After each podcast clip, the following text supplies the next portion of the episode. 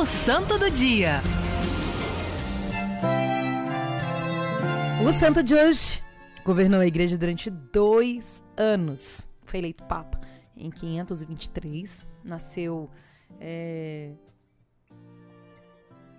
na Itália, no século V, né? E tornou-se esse sacerdote, presbítero, e com a morte do Papa daquele tempo, ele então se tornou o sucessor da igreja. Como Papa, ele teve o nome de São João I. Ele que marcou a igreja com os trabalhos pastorais, foi um dos precursores do canto gregoriano. Wesley, coloca pra gente depois o trecho do Santo do Dia, um trechinho de um canto gregoriano.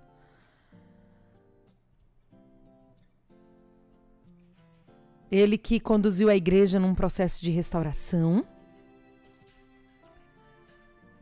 E a preocupação dele como pastor era a salvação das almas. Ele viveu, gente, em um tempo difícil, um contexto político e religioso. Será que nós estamos em um parecido com este? Quem reinava na Itália era Teodorico, né, um cristão ariano. Né? O arianismo foi uma é, heresia, né, que não permitia ali né, a fidelidade à doutrina da Igreja Católica. Mas ele se dizia cristão, né, negava aí propriedades de Jesus Cristo. E existia um conflito entre Teodorico e Justino. Os dois imperadores se chocaram. E no meio desse, dessa confusão toda, gente, imagina, o reino dividido é, o Papa da época foi vítima deste reinado e foi obrigado a sair de Roma. Nunca havia saído um Papa. Ele foi, foi o primeiro. E essa missão não agradou, enfim. Que, que, como é que acabou essa história? Como terminou essa história? O Papa foi exilado e ele foi aprisionado para que ele morresse de fome e de sede. Sabe o que é uma coisa que é bonita dele, gente? Ele não perdeu a paz.